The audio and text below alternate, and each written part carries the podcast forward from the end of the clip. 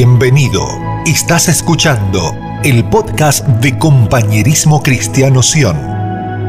Un espacio diseñado para ser edificados en la revelación de la palabra de Dios. Prepárate, hoy se abre una puerta para que su voz hable a tu corazón. Amén. Amén, amén. Qué dulce es estar en la presencia de Dios. Y qué dulce es estar en la presencia de todos los que amamos al Señor. ¿Cuántos amamos al Señor? Puede levantar su mano al cielo y decirle, Señor, yo te amo. Vamos, se le puede decir más fuerte, el Señor, yo te amo.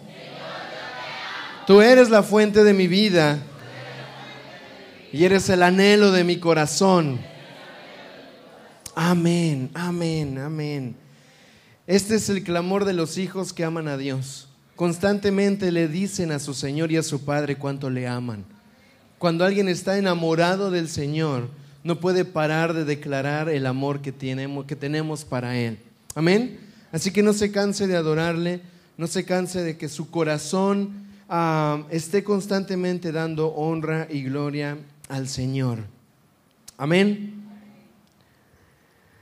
Mientras estaba la adoración hace un rato y e iban llegando algunos de ustedes, yo le preguntaba al Señor, Padre, ¿qué es, ¿qué es aquello que tú estás buscando de tu iglesia? Porque nosotros venimos aquí a buscar de Dios. Amén. Nosotros venimos aquí a conectarnos con nuestra fuente de vida, quien es Cristo. Y, y, tenemos la mayoría de nosotros este entendimiento. Este es un ambiente en donde puedo encontrarme con Dios. Pero yo le preguntaba, Señor, ¿qué tú quieres encontrar de nosotros? ¿Qué tú quieres encontrar de mi vida y de la vida de la iglesia? ¿Qué tú estás queriendo recibir de nosotros? Venimos a un encuentro contigo. Venimos a entrar en tu presencia, pero no solamente es para que nosotros recibamos algo de ti, sino también es para que tú recibas algo de nosotros. Y en ese rato Judí decía, ¿qué le vas a entregar al Señor? ¿Qué le vas a dar al Padre? ¿Le vas a dar tu familia, tu obediencia, ¿Le vas a dar tu alabanza? ¿Le vas a dar tu tiempo? ¿Qué le vas a dar al Señor? Y esto es una pregunta que cada uno tiene que responderse. ¿Qué vine a entregarle al Padre? ¿Veniste a entregarle sacrificios de alabanza? Alaba al Señor con todo tu corazón. ¿Veniste a entregar obediencia? Obedece desde tu corazón. Recuerda que el Señor está mirando no nuestra apariencia, no lo que fingimos, no lo externo. Dios está mirando nuestro corazón. Y desde ahí es que todos nosotros tenemos que adorar al Señor. Venimos de batallas, venimos de luchas, venimos de dificultades, venimos de problemas, tenemos aflicciones. Pero el Señor no quiere nada más recibir tus problemas, Él ya lo sabe. Él ya sabe de qué tú tienes necesidad.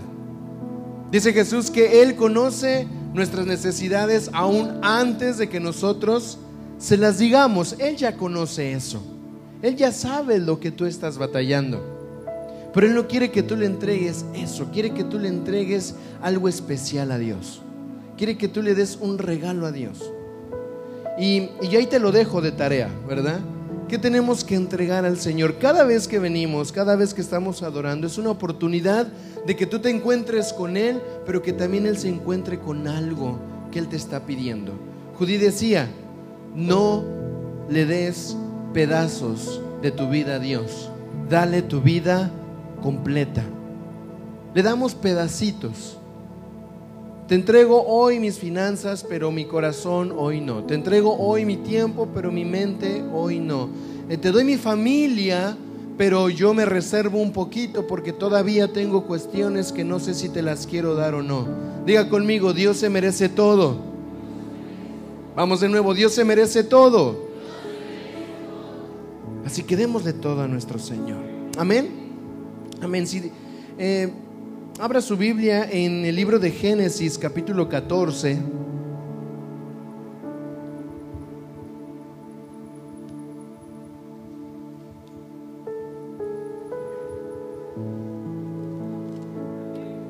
Damos la bienvenida a todos los que se están conectando con nosotros eh, vía online a través de la transmisión que tenemos domingo a domingo Sean todos bienvenidos. Gracias por estar eh, con nosotros adorando al Padre todos juntos. Y, estamos alegres de saber que la palabra del Señor no tiene límites. Leíamos la semana pasada, podemos, Pablo podía estar preso, pero decía, la palabra de Dios no está encarcelada, no está presa, la palabra de Dios fluye. Así que eh, es mi oración que hoy el Señor esta palabra traiga entendimiento y traiga revelación a nuestras vidas. Amén. En Génesis 14,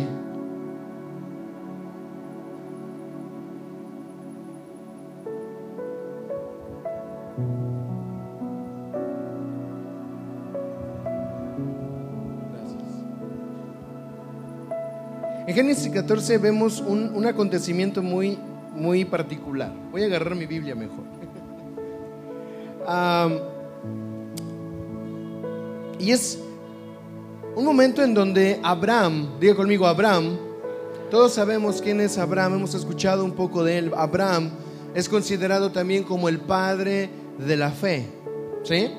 Abraham es el patriarca, es a quien que Dios llama, gracias, es aquella que Dios llama para que el Señor empiece a obrar en una familia. Abraham empieza a ser el primero después de Noé que Dios llama para empezar a administrar, a depositar, a dar promesas a una familia. Abraham venía de un contexto de idolatría. Abraham venía de pensamientos no no congruentes a Cristo, a Dios o a la verdad, pero él recibe un llamamiento, ¿verdad?, de parte de Dios y Dios empieza un proyecto con Abraham eh, llamado familia, que se iba a convertir en nación y esa nación iba después a darnos un Salvador, quien es Cristo Jesús. Amén. Pero en todo este proceso que hemos estado nosotros como iglesia aprendiendo de la batalla, aprendiendo de los enemigos, aprendiendo a estar firmes, aprendiendo a comprometernos, quiero que podamos ver uno de los primeros acontecimientos que pasan en la escritura que te van a ayudar a tus propias batallas. ¿Puede ver la mano de aquel que tiene batallas en su vida? ¿Sí?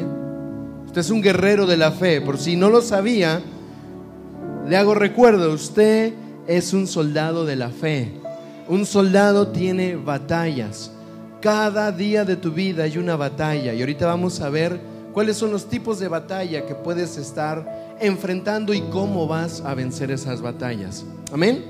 Entonces, revisando la escritura en Génesis 14 aparece una primer batalla y es la batalla de Abraham. ¿Sí? Abraham venía de una familia que no tenía lo que hoy nosotros tenemos. No tenía un plano en donde nosotros podemos ver el proyecto de Dios y decir, ah, mira, eso es lo que Dios quiere. Abraham aprendió en el tiempo a escuchar a Dios. Abraham recibe un llamamiento de Dios, él reconoce la voz de Dios, no sé cómo, no sé si fue que él recibió una señal, no sé cómo fue que él entendió que Dios le hablaba, pero Dios le habló así como Dios también le puede hablar a usted. Y cuando Abraham recibe este llamamiento, sale de su tierra, pero no sale solo. Sale con un personaje llamado Lot. Es su sobrino. ¿Cuántos de aquí tenemos familia que no es cristiana con nosotros? Eh? ¿Puede ver la mano? Familia que no va a la iglesia, que no tiene, tal vez no comparte tu misma fe. Pues bueno, eh, haga de cuenta que ese es su Lot, ¿ok? Abraham sale de la tierra de su padre a la tierra que Dios le va a mostrar y se lleva a su esposa y se lleva a su sobrino Lot. Por cualquier circunstancia, ahorita no este es el punto, pero Lot no escuchó el llamamiento de Dios hacia Abraham. Lot únicamente siguió a Abraham. Dijo, ah, bueno, allá voy, él es mi tutor, él es alguien adulto, lo voy a seguir. Y lo sigue, pero Va pasando el tiempo y Lot tiene otras intenciones. Lot estaba buscando otras cosas. Lot no estaba abrazando el llamado que Dios le dio a Abraham, a pesar de que podía hacerlo. Pero en este proceso, eh, en estos pueblos de la tierra empezaron a haber batallas. Diga conmigo, batallas. Hoy en día, mientras miramos a nuestro alrededor, vamos a ver muchas batallas, ¿verdad? batallas en la sociedad con respecto a, ideologías, batallas en la medicina con respecto a enfermedades, batallas en las naciones por economías, por petróleo, por poder. Vamos a ver batallas en las familias, eh, eh, hombres golpeando esposas. Vamos a ver eh, batallas en nuestras comunidades con, con los vicios, con las adicciones. En ese mismo momento también Abraham en su alrededor estaba viendo varias batallas que no le competían a él, pero que estaban sonando alrededor, al igual que hoy nosotros podemos percibir batallas. Pero pasó algo. Abraham tuvo que introducirse en una batalla que no era necesariamente de él. Y ahí es a donde llegamos a Abraham, perdón, a Génesis 14. Vamos a empezar a leer desde el verso 13, por favor. Dice, uno de los que habían escapado le informó todo esto a Abraham el hebreo, que estaba acampando junto al encinar de Mamre el amorreo. Mamre era hermano de Escol y Aner, y estos eran aliados de Abraham. En cuanto Abraham supo que su sobrino estaba cautivo, ¿qué supo Abraham? Su sobrino Lot se lo llevaron con todo y todo. En medio de las batallas, a Lot se fue embarrado. Se fue ahí por las decisiones que él tomó, se metió en batallas que al final él termina cautivo y le da la noticia a Abraham. Y fíjate lo que dice en el verso en el verso 14, en cuanto Abraham supo que su sobrino estaba cautivo, convocó a 300 18 hombres adiestrados que habían nacido en su casa. ¿Dónde habían nacido estos hombres? En la casa de Abraham. Personas, sirvientes, gente que conocía el llamado de Abraham, que sabían que Abraham era un hombre que escuchaba a Dios. Y persiguiendo a los invasores, y persiguió a los invasores hasta Dan. Durante la noche Abraham y sus siervos desplegaron sus fuerzas y los derrotaron y persiguiéndolos hasta Oba, que estaba al norte de Damasco. Así recuperó todos los bienes y también rescató a su sobrino Lot junto con sus posesiones, las mujeres y la demás gente. Fíjate, aquí tenemos una batalla. Abraham se entera de que su sobrino es cautivo. Usted tiene imaginación, ¿ok? Échela a andar, échela a andar. Imagínese, cautivos estaban varios pueblos. Dentro de ese pueblo, un familiar de usted. Y viene alguien y le dice, acaban de capturar a tu familia. Abraham hace una cosa, ¿verdad? Junta a la gente de su casa. Junta a las personas que estaban en él, que él sabía que eran de él y que conocían lo que él estaba haciendo. Pregunta, cuando viene alguna dificultad, alguna batalla en tu vida, cuando viene un ataque, cuando hay algo que intenta cautivar parte de lo que tú eres, familia, economía, salud, problemas que vengan a tu vida, cuando viene una cautividad de esta manera y te trata de quitar algo que es parte de ti, ¿a quién acudes a buscar? ¿A quién acudes? ¿A quién convocas? ¿A quién dices, voy a juntar a los de mi casa? Y dice la escritura que eran hombres diestros. Eran hombres que estaban preparados, siervos preparados para poder pelear. Un momento. No dice que Abraham era un guerrero, ¿verdad? Como David, que era un guerrero valiente. No dice que Abraham era, era un soldado que se formó en los ejércitos de su padre. Pero Abraham entendía una cosa. Iba a haber batallas y tenía que preparar a su casa. Di conmigo, tengo que preparar mi casa para las batallas. Abraham tuvo que preparar hombres para salir a rescatar a alguien que era de su familia. Te vuelvo a hacer una pregunta, ¿a quién convocas cuando hay batallas en tu familia? ¿A quién llamas cuando hay batallas en tu corazón? ¿A quién acudes cuando tienes un problema eh, eh, entre, entre cónyuge, con tus hijos? Hay gente en la casa del Señor que está dispuesto a pelear batallas junto contigo. No estás solo en medio de las batallas. Cuando venga una dificultad en tu vida, tienes la familia de la fe. Voltea a las personas que están a tu alrededor. Voltea a verlos. No les digas nada, solo míralos. Ellos, cada uno de ellos, son casa de Dios. Lo voy a decir de nuevo para que lo diga con, con fe ese amén. Cada uno de ellos son casa de Dios.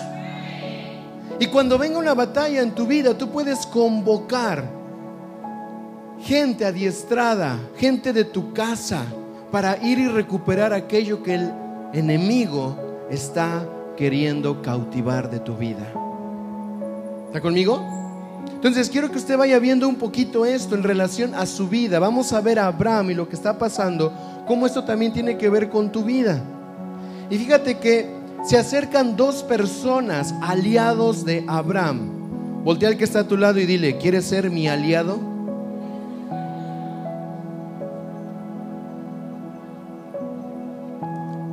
En las batallas hay tres grupos que tú tienes que identificar al momento de pelear. ¿Sí? El primer grupo es tu ejército. ¿Quiénes son parte de tu ejército? ¿Quiénes son parte de, de tu, ¿cómo se dice? De tu compañía. ¿Quiénes son parte de los que van a pelear contigo? Es el primer grupo. Yo ya los identifiqué de tu escuadrón. Todos ustedes son parte del ejército de Dios. Somos parte del mismo ejército. Amén. El segundo grupo que tenemos que identificar es el enemigo. ¿Cuál es el ejército contrario que yo voy a ir a vencer? ¿Cuáles son los enemigos que yo necesito derrotar? ¿Cuáles son los enemigos que yo necesito atravesar con la espada del Señor? Pero también tienes que identificar otro tercer grupo que va a ser el grupo de tus aliados. Aliados que tal vez no son de esta casa, no son de tu ejército, no son de tu nación, pero sí te van a respaldar a la hora de que tú salgas a pelear en contra de tus enemigos. Vuélvele a preguntar al que está a tu lado, ¿quieres ser mi aliado? ¿Por qué? Porque necesitas aliados a tu alrededor a la hora de las batallas. Amén. Como, como persona, tú tienes varios tipos de batallas. ¿Sí? Yo le preguntaba a Judith, Saben que hablo mucho con Judith. Para los que no saben, Judith es mi esposa. Yo, yo tengo un dicho, que los hombres fuimos bendecidos con las esposas. ¿eh? Porque es la segunda voz del Espíritu Santo. Si no le hacemos caso al Espíritu Santo, a la esposa sí le hacemos caso. ¿eh? Entonces hay que estar escuchando, varones, el consejo de sus esposas. Es importante. Hable con ellas, converse. Cuéntele cosas del reino, platique con ella, sea su, sea su aliada en las batallas. No es su enemigo, no es con aquel que tiene que pelear, es su aliado. Usted necesita aliados. Esposos, necesita aliados. Su mejor aliada va a ser su esposa. Esposas necesitan aliados. Su mejor aliado es su esposo. Las madres solteras, las mujeres, su mejor aliado es el Señor. Tómese de la mano del Señor. ¿Está conmigo? Entonces le decía a Judith, ¿qué tipo de batallas podemos tener a nivel personal? Vamos por ahí. Estoy ahorita abarcando varios puntos y al final los vamos a juntar todos para entender hacia dónde vamos con todo esto, ¿sí? Batallas que tienen que ver con asuntos personales. No levante la mano, pero usted vaya haciendo un checklist, vaya checando en su lista, ¿verdad? Si estos son tipos de batallas que tú tienes. Batallas para ser felices. Hay personas que están batallando para buscar la felicidad, para sentirse plenos, para sentirse bien. Batallas para ser prósperos, batallas para el éxito. Esa es una de las batallas que la mayoría de las personas están librando. Eh, pero el éxito es algo tan, tan pasajero. Y si yo les preguntara ahorita a todos ustedes, ¿Qué es el éxito para ustedes? Aquí tendríamos como 13 o 14 definiciones diferentes, porque muchos entienden éxito por una cosa y otros por otra cosa, pero El asunto es que muchos están batallando para poder sobresalir en algún punto en sus vidas. Batallan por la familia. ¿Cuántos batallan con el mundo, con las cosas que nos rodean en el mundo? Estas son batallas que pueden verse a nivel personal, ¿verdad? Para ser felices, batallas para ser prósperos, tengo que trabajar, tengo que fajarme, tengo que hacer esto, y estamos batallando, batallando para que podamos tener, y cuando tenemos a veces no sabemos ni para qué lo vamos a usar, o fue a costa de que perdimos tiempo con nuestra familia, batallas que muchas veces queremos prosperar por, por egoísmo, pero tenemos que aprender a darnos cuenta qué batallas estás teniendo en tu vida. Pero también hay batallas internas en tu corazón. ¿Sí? Batallas que tienen que ver con el rechazo. Mucha gente está batallando con el rechazo. Busca aceptación. Busca que alguien le dé aprobación de su propia vida, de quién es él. Busca encajar en grupos que probablemente eh, no son grupos de, de hijos de Dios y ceden muy fácil a las conversaciones porque tienen una necesidad de ser aceptados, no quieren ser rechazados. Batallamos con el rechazo porque papi o mami no nos quiso. Batallamos con el rechazo porque muchas veces no estoy yo ah, encontrando una palabra de bien o positiva de las personas que me importan. Y son batallas que están en nuestro corazón. Batallas en la pereza. Muchos son perezosos internamente. Y no nada más estoy hablando de una batalla de pereza que tiene que ver con hacer cosas afuera, a veces somos perezosos en nuestros pensamientos, tenemos pensamientos ociosos. La Biblia habla de que todo pensamiento ocioso que no tiene propósito, lo tenemos que rendir ante Dios, porque es perezoso, no, no está buscando cumplir un plan para el Señor. Tenemos batallas de soledad, muchos probablemente eh, todavía estamos en ese engaño de creer que estamos solos pero acuérdate que la soledad no es, no es un estado, no es algo que estás solo, tú no estás solo. Tú te sientes solo probablemente. Te sientes que no tienes a nadie a tu alrededor que te pueda ayudar, que te pueda consolar, que te pueda escuchar. Tal vez sientes esa soledad y es una batalla, pero hoy tienes que entender que la soledad no es algo en lo cual tú puedas permanecer. No hay gente que no está sola porque Dios está con nosotros en todos lados. Dios es omnipresente. Entonces, si tú te sientes solo, tienes que pelear esa batalla, vencer esa mentira porque no estás solo, Dios está contigo. Dice que también tenemos batallas con la amargura, batallas con la desobediencia, batallamos con el orgullo. Yo yo no necesito del ejército de Dios, yo tengo que pelear solo mis batallas. Bien, vamos a ver cómo vas con esa batalla. Te veo ya casi medio muerto. ¿Crees que ahora sí necesitas la intervención del ejército? Bueno, sí. Ok, intervinimos como ejército, intervienen tus aliados, intervienen los de tu casa. Muchos de nosotros no nos damos cuenta, pero el orgullo es una de las cosas que más trabajo nos cuesta vencer en las batallas. Tenemos orgullo en nuestro corazón porque en vez de ir y pedir ayuda a Dios, vamos y primero queremos nosotros solucionar nuestro problema en mi entendimiento. Se ha dado cuenta, ¿no? Lo he dicho varias veces, ya que estamos, ya que hemos gastado todo nuestro recurso, todos nuestras ideas, todo lo que probablemente pudo haber sido una solución. Ahí venimos a Dios, Señor, ayúdame porque ya no sé qué más hacer. Cuando debimos haber empezado al revés, primero voy a Dios y le digo, Señor, dime qué hacer, porque no quiero dar tiros al aire, no quiero moverme como alguien independiente a ti, yo necesito tu ayuda. ¿Cuántos identificaron alguna de estas batallas en sus vidas? ¿Sí? Son batallas. Son batallas que día a día vas a tener que aprender a enfrentar. Pero aquí yo quiero llamar tu atención a algo. En la palabra de Dios, en la escritura, la palabra guerra o la palabra batalla aparece más de 340 veces en la Biblia. Me gusta que dice más de 340 porque yo le podría completar 365 batallas, que son los días del año. Es como si la escritura nos dijera, hey, cada día de tu vida vas a tener una batalla que vencer. Es como si la escritura nos dijera, mira, estoy hablando de guerras y batallas casi más de 340 veces, porque la mayoría de tus días vas a tener batallas. La escritura está, está llena de muchos registros de batallas pequeñas y batallas grandes. Batallas en donde la escritura muchas veces aclara las razones de esas batallas, pero también en esas batallas Dios ilustra la victoria que le da a su pueblo. Y eso a mí me llena de esperanza, porque no nada más es pelear por pelear, sino que tenemos un Dios que nos da la victoria en medio de esas batallas. Que hay un propósito para esas batallas.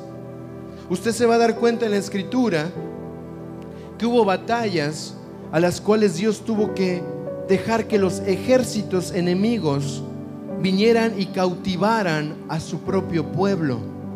Pero no fue porque Dios lo quiso hacer de placer, es porque su pueblo le dio la espalda a su creador y sus consecuencias lo llevaron a que otros ejércitos los cautivaran. Voltea al que está a tu lado y dile, nunca le des la espalda a Dios. Ahora al del otro lado.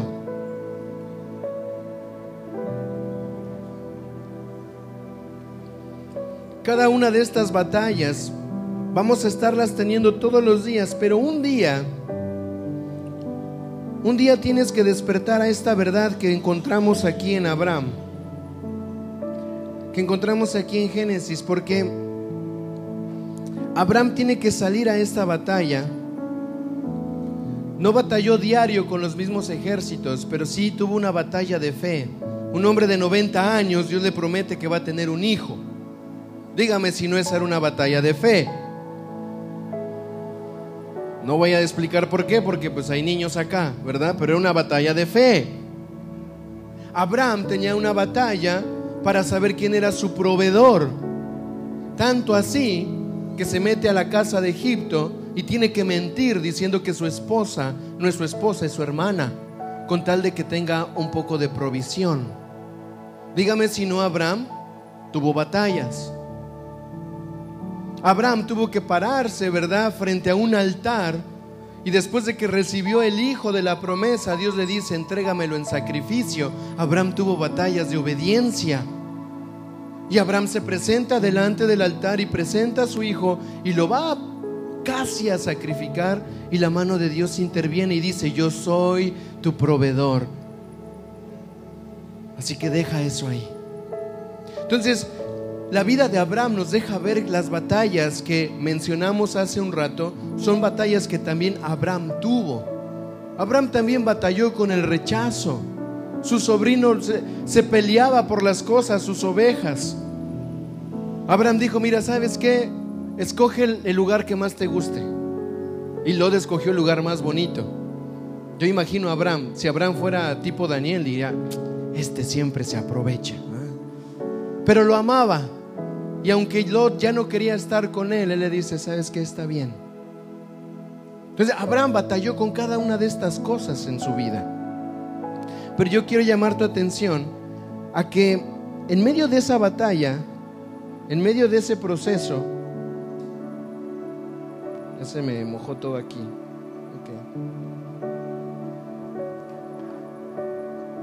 Amén. En medio de todo ese proceso hay, hay dos personajes que resuenan. Y son estos personajes que son sus aliados. ¿Sí se acuerda? Al principio del verso 13, vamos al verso 13 bien rapidito.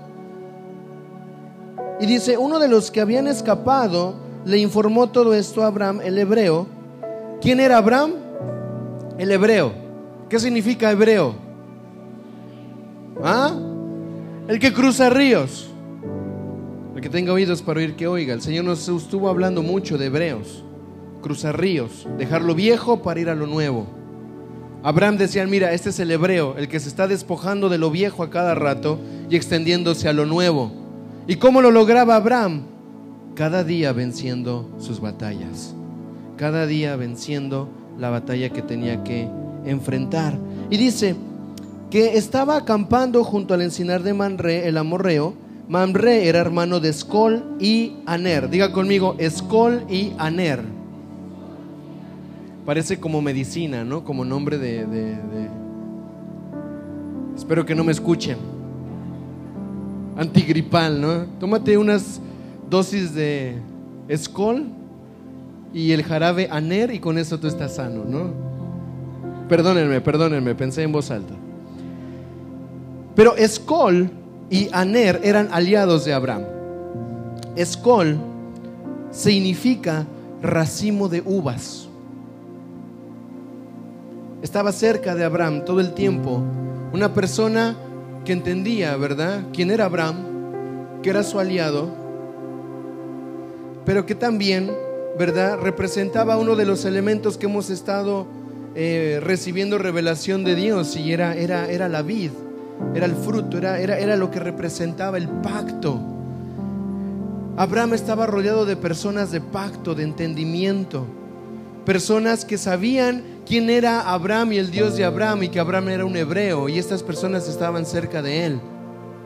Es muy interesante que Abraham no estaba solo. Cuando él estaba sin batallar, estaba con dos aliados.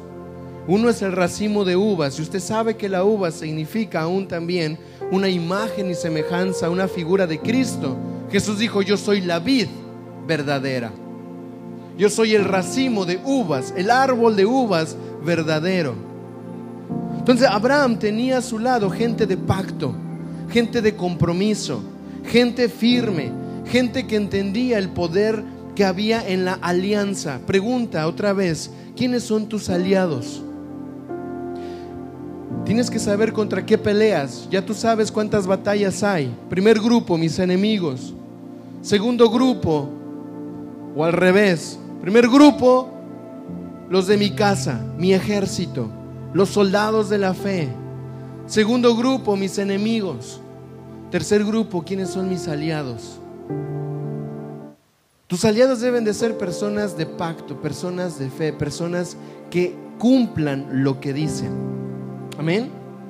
Y luego dice que también había Aner, estaba Aner, y bien interesante porque Aner, su origen también es un origen hebreo, que significa hombre de luz. Hombre de luz. Quiero que veas, aquí Abraham, a un lado está Escol, racimo de uvas, y a su otro lado está un hombre que se llama hombre de luz. ¿Quién está a tu lado, iglesia? ¿Quiénes son tus aliados? ¿Quiénes son las personas con las que has decidido rodearte? Y no necesariamente porque sea una batalla. Ahí Abraham todavía no estaba en la batalla. Él estaba tranquilo, disfrutando una muy buena conversación con el hombre de luz. Y el hombre de luz habla cosas de luz habla cosas de integridad, habla cosas de justicia, habla cosas puras. Estaban hablando de la luz y de repente le preguntaban a Racimo de Uvas, ¿qué piensas? Es que necesitamos compromiso, necesitamos firmeza, hay que fincarnos en las palabras que el Señor te ha dado. Eh, ¿Qué conversación tan más bonita tenía Abraham? Abraham significa padre de naciones. Un padre de naciones iba a necesitar luz, iba a necesitar cumplir un pacto. Y en ese rato ellos están tranquilos y se acerca un hombre, dice, se han llevado a tu sobrino, los reyes amorreos. Es muy particular porque Abraham cuando se levanta y organiza a los de su casa va a pelear en contra de, y usted me va a disculpar mi trabalenguas, pero se llama Kedorloamer. ¿Cómo se llama? A ver, dígalo más rápido. Kedorloamer, ok, dígalo bien. Kedorloamer.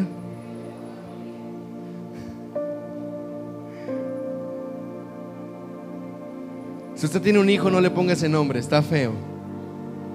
Que significa siervo de la, de la diosa Lacamar. Es decir, era una persona pagana, era una persona que no adoraba al Dios viviente, pero era un elamita. Y los elamitas eran descendientes del hijo de Noé llamado Sem. Pero por algún momento ellos se distorsionaron, se fueron en pos de otros dioses. Pero quiero que aquí se dé cuenta de una cosa. Efesios 6 nos habla de que nuestra batalla no es contra carne ni sangre. Mi batalla no es contra las personas, sino con huestes espirituales que habitan en las regiones celestes. Agarre usted ese entendimiento, la batalla no es con las personas, no es con tu papá, no es con tu madre, no es con tus hijos, no es con tu cónyuge. Hay batallas espirituales. El asunto no era, no era que Dorloamer para Abraham. El asunto era que la diosa estaba queriendo tomar potencia y fuerza y quería llevarse cautivo parte de la promesa que Dios había hecho con Abraham. Y Abraham se levanta y organiza, y yo estoy seguro que hombre de luz y racimo de uvas comandaron también parte de los batallones de Abraham, porque eran 318 hombres. Yo creo que Abraham se agarró 100, hombre de luz 100, y el otro 118 para no dejarlo solito. Y se lanzaron a la batalla. Di conmigo, yo tengo mis batallas y tengo que vencer mis batallas. Cada una de estas batallas que vas a tener día a día, 365 batallas día a día y dentro de cada día tal vez se suman las batallas, tienes que entender una cosa, Dios te ha dado la victoria de esas batallas. Dios te ha dado la victoria para que tú puedas levantar su nombre y decir, Señor, si tú no estuvieras conmigo, yo no lo podría haber logrado. Señor, si la luz de tu justicia no hubiera estado conmigo como tu aliada, yo no sé dónde estaría. Padre, si tu pacto se quebrantara sobre mi vida, ¿qué batalla yo tendría que ganar? Pero tú estás conmigo en medio de mis batallas, tú siempre me sostienes, tu mano se extiende. Es a Abraham que Dios se le presenta como Jehová Sebaot. Es, es a Abraham que se le presenta, a, perdón, es Dios que se le, se le presenta a Abraham y dice, yo soy Jehová Sebaot, Dios de los ejércitos celestiales, en Génesis capítulo 21. Aquí hay algo, iglesia. Abraham recibe primera vez la revelación de que Jehová es su provisión. Si yo soy Jehová Jireh, yo soy el que te va a proveer. Y capítulos más adelante, en medio de sus batallas, dice Abraham, espera un rato, ¿sabes que Estás aprendiendo a pelear, pero te voy a aclarar una cosa, yo soy Jehová Sebaot, el Señor de los ejércitos. ¿De cuáles ejércitos, Señor? ¿De mi compañía, de los 318 hombres? No, de los ejércitos celestiales. Porque tenemos que entender que nuestra batalla se libra en lo celestial se libra en las alturas, se libra en lo, en lo espiritual. ¿Está conmigo? ¿Me está siguiendo? Entonces, yo quiero llamar tu atención a estas cosas otra vez. ¿Quién está a tu lado? ¿Quiénes son tus aliados? ¿Ya identificaste tus batallas?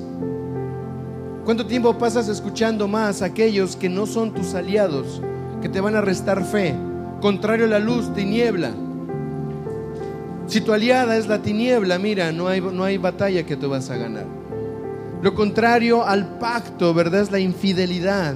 Si estás siendo infiel, desleal a los pactos que tiene Dios contigo, entonces no hay una batalla que vas a vencer. ¿Está conmigo? Vamos a seguir ahí mismo en, en Génesis 14. Vamos a avanzar. Vamos a avanzar ahí al verso 17. Cuando Abraham volvía de derrotar a Kederloamer, ¿de dónde venía Abraham? Use su imaginación. No para pensar en quién era Kedorloamer, ya lo dominé, sino para ver, ver el regreso de Abraham con la victoria. Y hombre de luz, y racimo de uvas a su lado, caminando de regreso. Nos derrotamos. ¿Qué pasa cuando usted gana algo? No se queda así sentadito como está con su cara mirándome, ¿verdad? Se llena de gozo, dice, vencimos. ¿Dónde está ese quederlo Moamer que venga y que me enseñe su quederlo a Morcara a ver si otra vez... y va a ver cómo le, cómo lo, le doy su quederlo Moamer merecido.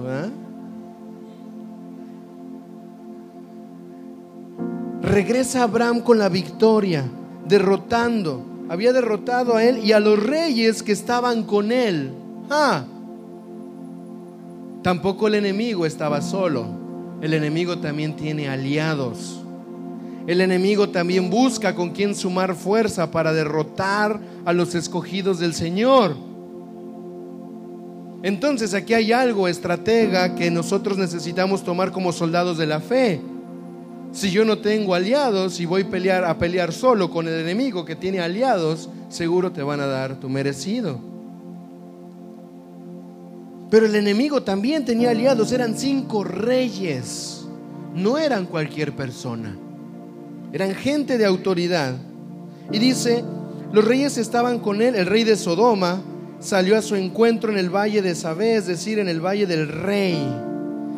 Y Melquisedec, rey de Salén, sacerdote del Dios Altísimo, le ofreció pan y vino. Luego bendijo a Abraham con estas palabras, que el Dios Altísimo creador del cielo y de la tierra, bendiga a Abraham. Bendito sea el Dios altísimo que entregó en tus manos a tus enemigos. ¿Quién entregó los enemigos a Abraham? Dios entrega a tus enemigos en tus manos. Dios los va a entregar. Tú tienes que salir a pelear la batalla con las promesas de Dios, con tu ejército, con tus aliados, pero no es tu fuerza, no es tu poder, es el Señor el que entrega a tus enemigos en tus manos. Daniel, es que yo ya no sé cómo solucionar esta situación. Ya me cansé, ya hice de todo. Mira, yo creo que todavía hay más para hacer.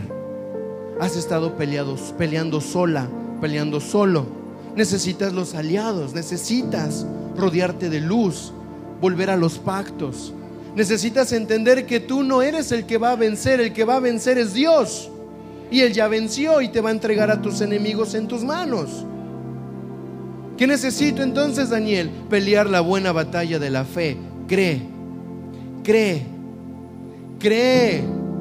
Cree en el Señor, cree en Él, cree en lo que Él ha dicho, cree que Él está contigo, cree que Él va a cumplir sus promesas, cree, cree, cree.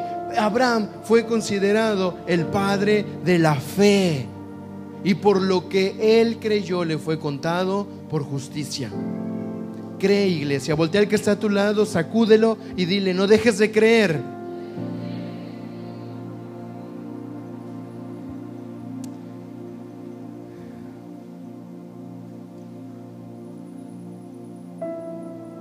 aparece en escena Melquisedec, sacerdote. No vamos a hablar mucho de Melquisedec, pero sí quiero hablarte del significado del nombre de Melquisedec. Y cuando sale al encuentro de Abraham, que él venía de derrotar a sus enemigos, también le sale al encuentro otro rey, que es el rey de Sodoma. El rey del rey de Sodoma intenta negociar con Abraham.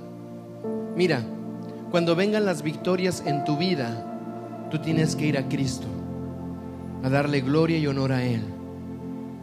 No vayas a otro lugar a querer negociar las victorias que Dios te dio, a querer darle crédito a algo que no te pertenece a ti, que solo le pertenece a Él.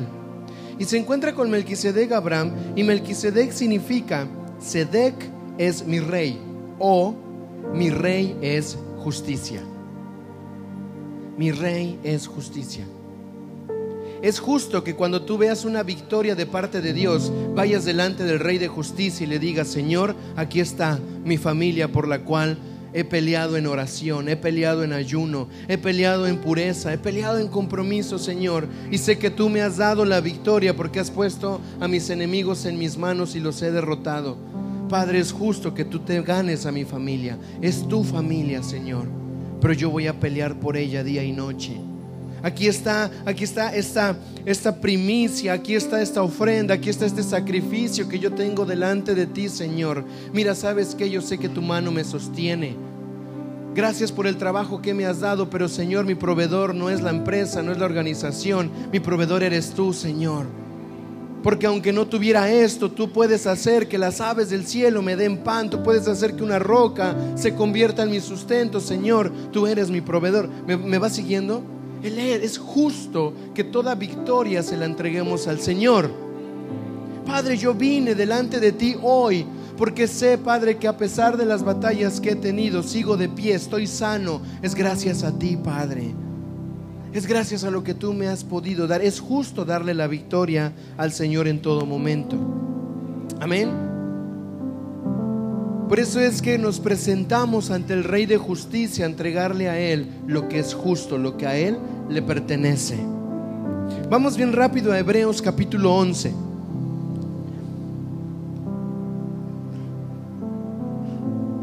¿El Señor te está hablando? ¿Te está dejando ver lo importante que es confiar en Él?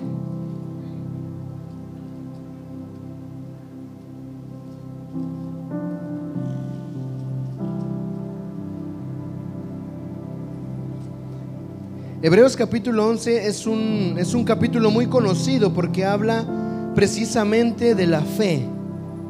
Habla precisamente de no dejar de creer. Habla de hombres y mujeres y hace todo un listado de personas que tuvieron batallas en la fe, que tuvieron que vencer en la fe. Dice en el versículo 1, ustedes se lo saben. Ahora bien, la fe es la garantía de lo que se espera, la certeza de lo que no se ve. Diga conmigo, garantía de lo que se espera. ¿Qué estás esperando? La fe es la garantía de lo que estás esperando. ¿Qué estás esperando? Lo estás esperando a Él. Si tienes fe, tu fe es tu garantía de que lo vas a tener a Él. ¿Qué estás esperando? ¿Estás esperando eh, reconciliación entre tu familia? Él, la fe, creer en Él, es la garantía de que eso va a pasar. Pero ¿qué estás esperando, iglesia? Estoy esperando más dinero. ¿Para qué?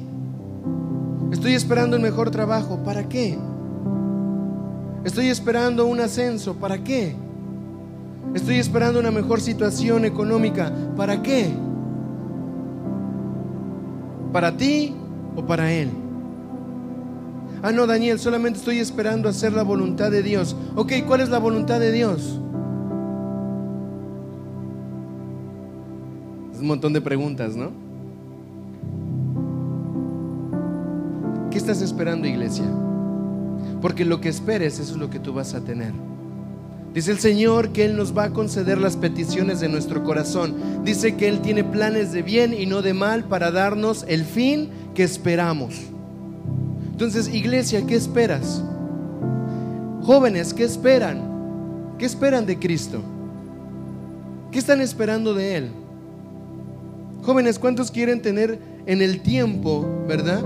Una vida íntegra, una vida que cuando los demás lo vean digan, tú como joven tienes una luz que cuando caminas todo el mundo la mira. ¿Cuántos queremos eso? ¿Cuántos jóvenes quieren eso? Levanta su mano. Ok. ¿Cuántos, cuántos eh, están esperando, verdad, eh, formar una familia? Bueno, no, mejor no. Oh, bueno, ya lo dije. ¿Cuántos jóvenes quisieran formar una familia que le tema al Señor, que honre al Señor? Levante su mano. Amén. La fe te va a dar lo que esperas, pero noticia, la fe es una batalla. Y vas a tener que pelear por eso también. Vas a tener que comprometerte con eso. Dice, y es la certeza de lo que no se ve. Di conmigo, yo vivo por la fe. ¿Han escuchado esa frase de, ah, es que fui llamado a vivir por fe? Judith y yo contamos muchas veces nuestro testimonio de que dimos decisiones y pasos de fe. Y mucha gente nos dice, wow, queremos vivir por, por fe también, así como ustedes. Y yo me puse a pensar, es que todos fuimos llamados a vivir por fe. El vivir por fe no tiene que ver únicamente el que, bueno, no tengo dinero y ahora vivo de fe. No, yo vivo de fe, aunque tenga dinero, aunque no tenga dinero. Ah, es que yo estoy en la fe ahorita esperando una respuesta para la salud porque imagínense, no puedo pagar el tratamiento, pero pues ando en la fe. ¡Ey! Su vida es de fe. Tenga para el tratamiento, no lo tenga, usted debe de creer al Señor porque Él es su sustento, Él es su sanador, Él es su Padre. No puede haber un hijo que diga, bueno, hoy no tengo ganas de creer en mi Padre. No tengo ganas de confiar en el Señor. Diga conmigo, mi vivir es fe. Usted tiene que vivir creyendo todo el tiempo. Eso es lo que lo va a mantener con vida. Creyendo, creyendo, creyendo. Pero quiero que vayamos al verso 32 para que podamos terminar en esta mañana. Dice el verso 32.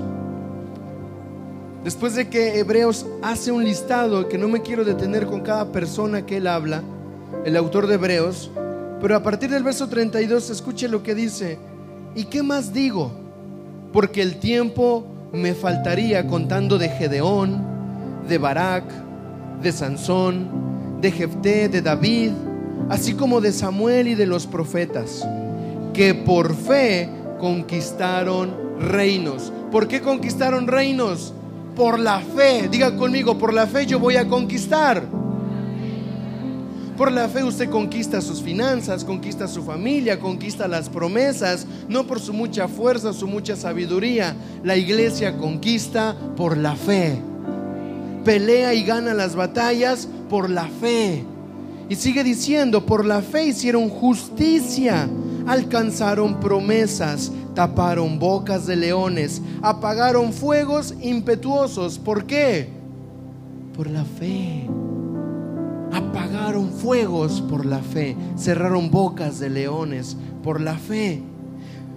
Perseguidos en fuga, pusieron, perdón, en fuga ejércitos extranjeros. Las mujeres recibieron sus muertos mediante resurrección, mas otros fueron atormentados, no aceptando el rescate, a fin de obtener resurrección. Verso 36. Otros que por la fe experimentaron vituperios y azotes, y a más de estos, prisiones y cárceles. Fueron apedreados, aserrados, puestos a prueba, muertos a filos de espada.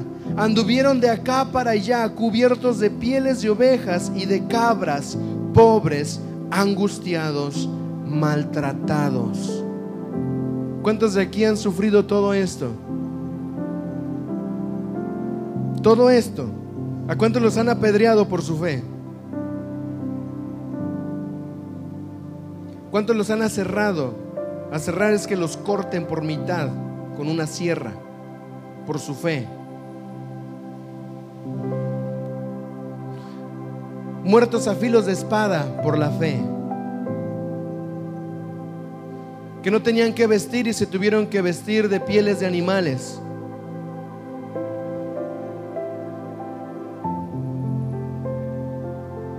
Maltratados por causa de su fe. Quiero que usted se dé cuenta de algo. Muchos no hemos llegado a sufrir por la fe lo que la Biblia nos está diciendo en este momento. Y nos damos por vencidos. Dejamos de creer. No queremos aliados. Peleamos con nuestro propio ejército. Nos dejamos vencer por batallas que podemos vencer en un día. Ojalamos batallas de atrás, de ayer, de anteayer y seguimos diciendo, Señor, ¿por qué no hay victoria? ¿Por qué no hay batalla? ¿Por qué no hay, no hay recompensa de todo esto? ¿Sabes que el Señor te da una recompensa todos los días de tu vida? Te da una nueva misericordia. Te da una gracia abundante, te da su amor. Entonces, aquí cada una de estas personas experimentaron dolores y sufrimientos por causa de la fe. Voltea al que está a tu lado, dile, la fe va a doler.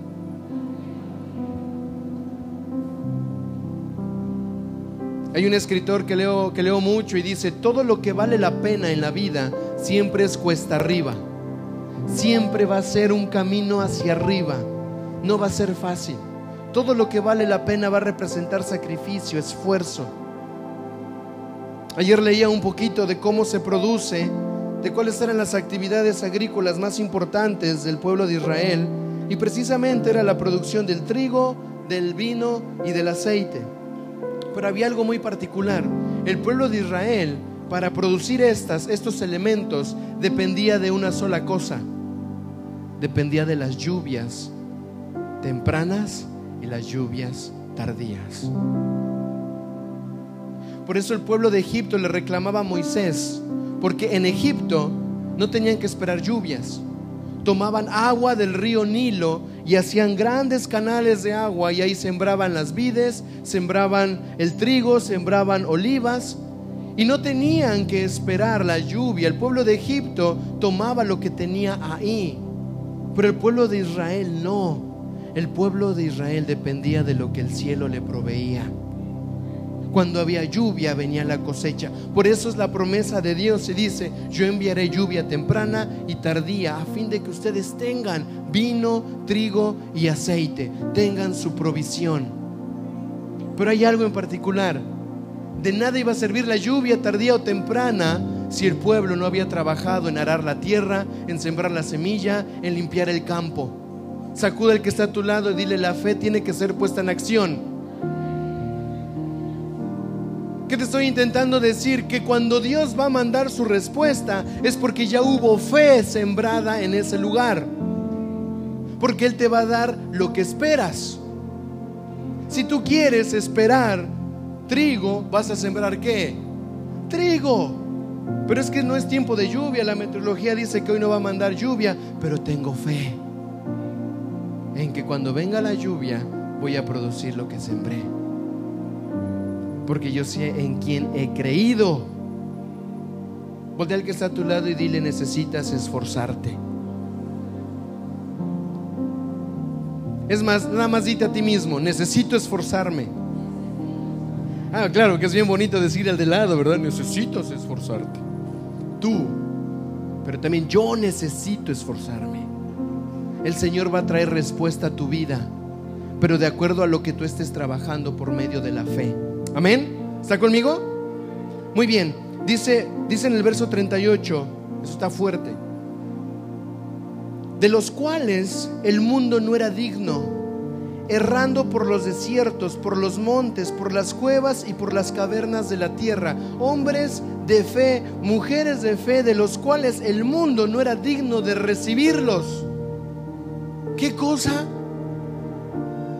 Eran hombres y mujeres tan llenos de fe en Dios que el mundo no los merecía. Eso es lo que tiene que pasar con nosotros, iglesia. Que cuando camine una iglesia llena de fe, el mundo sea indigno de tener hijos e hijas de fe. Porque aún el mundo no los reconoce, no sabe quiénes son, porque no son dignos. El único digno de mi fe es el Señor. Así que se despierte hoy en el nombre de Jesús en tu corazón una valentía para manifestar una fe constante, diaria. Que tu fe te levante todos los días con ese, con ese ímpetu de decir yo voy a ver la respuesta de Dios del cielo. Tengo batallas, pero no estoy solo. Tengo aliados, tengo luz, tengo pacto. Yo voy a ir a conquistar lo que se me ha tomado. No lo pierdas, tú tienes que ir por lo que el enemigo muchas veces está queriendo robarte. Y a veces no son cosas tangibles, a veces es la paz. A veces el enemigo te quiere quitar la paz, te quiere quitar la esperanza, te quiere quitar el amor, te quiere quitar el afecto, te quiere quitar la confianza en el Señor. Pero ¿dónde están los hijos de la fe? Van a pelear por esto. Y dice, todos aunque alcanzaron buen testimonio mediante la fe, eso es tremendo, aunque alcanzaron buen testimonio de la fe, no recibieron lo prometido. ¿Qué? Todo ese sufrimiento, un buen testimonio de fe y no recibieron, ahí dice, no recibieron lo prometido, pero oye, proveyendo Dios alguna cosa mejor para nosotros para que no fuesen ellos perfeccionados aparte de nosotros. La calidad de tu fe tiene que ser la calidad de la fe de estos hombres. Ellos nos están esperando para recibir la promesa eterna de reinar con Cristo. y están aguardando la fe de la iglesia, una iglesia madura, una iglesia que pelea su batalla de fe, de los cuales el mundo no era digno, para que a un día junto a ellos recibamos lo prometido. Qué peso, hermanos, qué peso. Oye, ¿qué le tendrías que explicar a un Gedeón? ¿De qué conversarías con una con una ah, con una Débora? Ay, es que tú no sabes que yo estoy tratando, pero yo imagino a una Débora, mujer llena de fe, ¿qué te va a decir? Hey, ¿qué, le conversas a Abraham? ¿Qué le dices a Abraham? ¿De qué te quejarías con un Moisés? Y ellos están en sala de espera y están diciendo, Evelyn, Leonarda, Joel, Rodolfo, apúrense a creer. Nosotros ya hicimos nuestra parte. Queremos conquistar, queremos tomar la promesa. Es un gran peso como iglesia el que el Señor nos está dejando recibir hoy. Así que yo quiero que tú puedas pensar por un momento. ¿Cuántas veces te has rendido en medio de tus batallas diarias? Diario vas a tener una batalla. Discúlpame si no es una noticia buena para ti, pero diario vamos a tener una batalla. Pero lo bueno de las batallas es que también diario vamos a tener una victoria. Porque el que no batalla no tiene victoria. Yo no puedo decir tengo una victoria. ¿Sobre qué? No sé. Ay, gané un premio de la carrera de 5 kilómetros. Mira mi premio, aquí está, pero esa carrera no existió. ¿Cómo puedes tener un premio de algo que no hiciste? Entonces diga conmigo, yo tengo victoria asegurada cuando peleo mis batallas. No hay victoria sin antes haber una batalla. Si usted quiere, en este día, vamos a hacer algo muy sencillo. Vamos a orar delante de Dios, pero le vamos a pedir que nos ayude a encontrar esa alianza que necesitamos para pelear mis batallas, para ir por aquello que el enemigo me intenta quitar. Vamos a orar para que el Señor también nos ayude a entender que toda victoria es justo entregársela al Señor, entregársela a Él. Él merece mis victorias. Y yo lo voy a desafiar en esta semana, diga conmigo, ayuno. Esta semana como iglesia vamos a ayunar. ¿Le tocó venir hoy? Ni modo. Va a ayunar. Daniel, yo vine de visita. Ni modo. Va a ayunar. Todos los que estamos aquí se convoca a un ayuno como iglesia. Como iglesia. Porque necesitamos ejercitar la fe. La fe se ejercita. La fe se pone por obras. Porque la fe que no tiene obras está muerta. Entonces necesitamos vivificar la fe, reactivar la fe, resucitar la fe en tu corazón. Daniel, ¿y cómo ayuno? No te preocupes, vamos a mandar algunas cosas para que tú sepas. Pero mínimo un día en esta semana tienes que ayunar. Ayunar de teléfono, apaga el teléfono todo un día y no hay teléfono, ni modo. Lo siento. Pero yo tengo que conectarme con el Señor. Yo no quiero estar viendo las actualizaciones del mundo cuando el cielo siempre tiene algo nuevo para darme y me lo pierdo por bobadas. Yo necesito ayunar para someter mi cuerpo porque no controlo mis emociones, mis impulsos. Termino airado, termino enojado, termino celoso, termino con envidia, termino con rivalidad. Yo tengo que someter mi cuerpo y volver a recordar que el Espíritu Santo me ha dado poder para vencer esas son batallas de la fe. Entonces, el que tenga oídos para oír, que oiga, pero en esta semana tenemos que ayunar. El ayuno es un aliado también para que tú puedas vencer las batallas que el Señor ha puesto por ti. Así que vamos a ponernos de pie en esta mañana.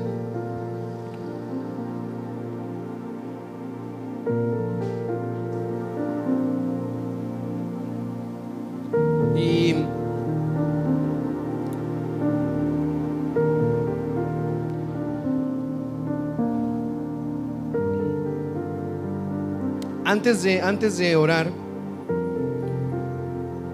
espero que en la semana o en estas semanas, en, en la próxima semana, perdón, vamos a estar viendo y revisando lo que son las batallas del reino. Solamente hablamos hoy de batallas personales, batallas interpersonales, batallas de la fe, pero vamos a estar viendo cuáles son las batallas del reino. Pero no podemos avanzar a esto otro si no estamos ejercitando nuestra fe para poder pelear nuestras propias batallas. Amén. ¿Está conmigo? Cierre sus ojos un momento y levante su mano derecha lo más alto que pueda, como una acción de fe y dígale, Señor Jesús, entiendo que mis batallas son diarias. Entiendo que mis batallas son contra enemigos que buscan alianza para destruir mi vida. Pero hoy en esta hora, Señor, yo reconozco que por la fe tengo el poder para vencer cualquier batalla. Que por medio de la fe yo puedo derrotar, Señor, cualquier espíritu de maldad que quiera querer robar mi gozo, mi paz, mi plenitud.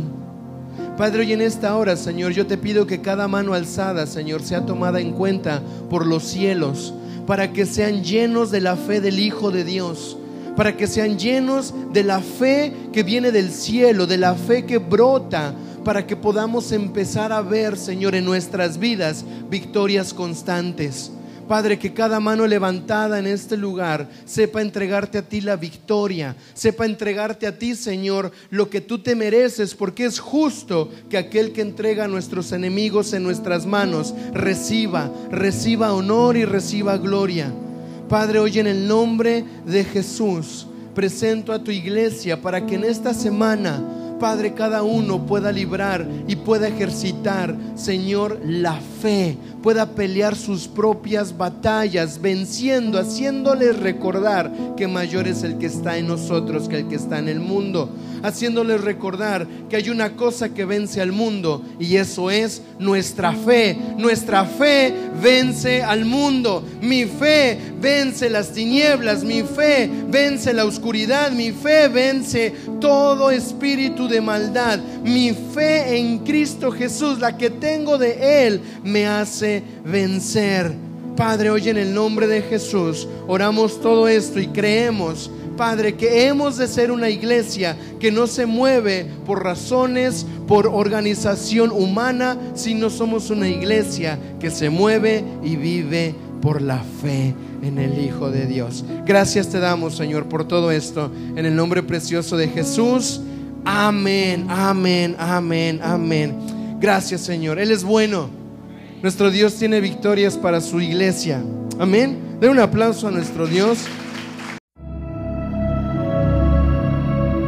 Si lo que acabas de escuchar fue de bendición, te invitamos a compartirlo y que nos volvamos a encontrar en un nuevo podcast de Compañerismo Cristiano Sion. Hasta la próxima.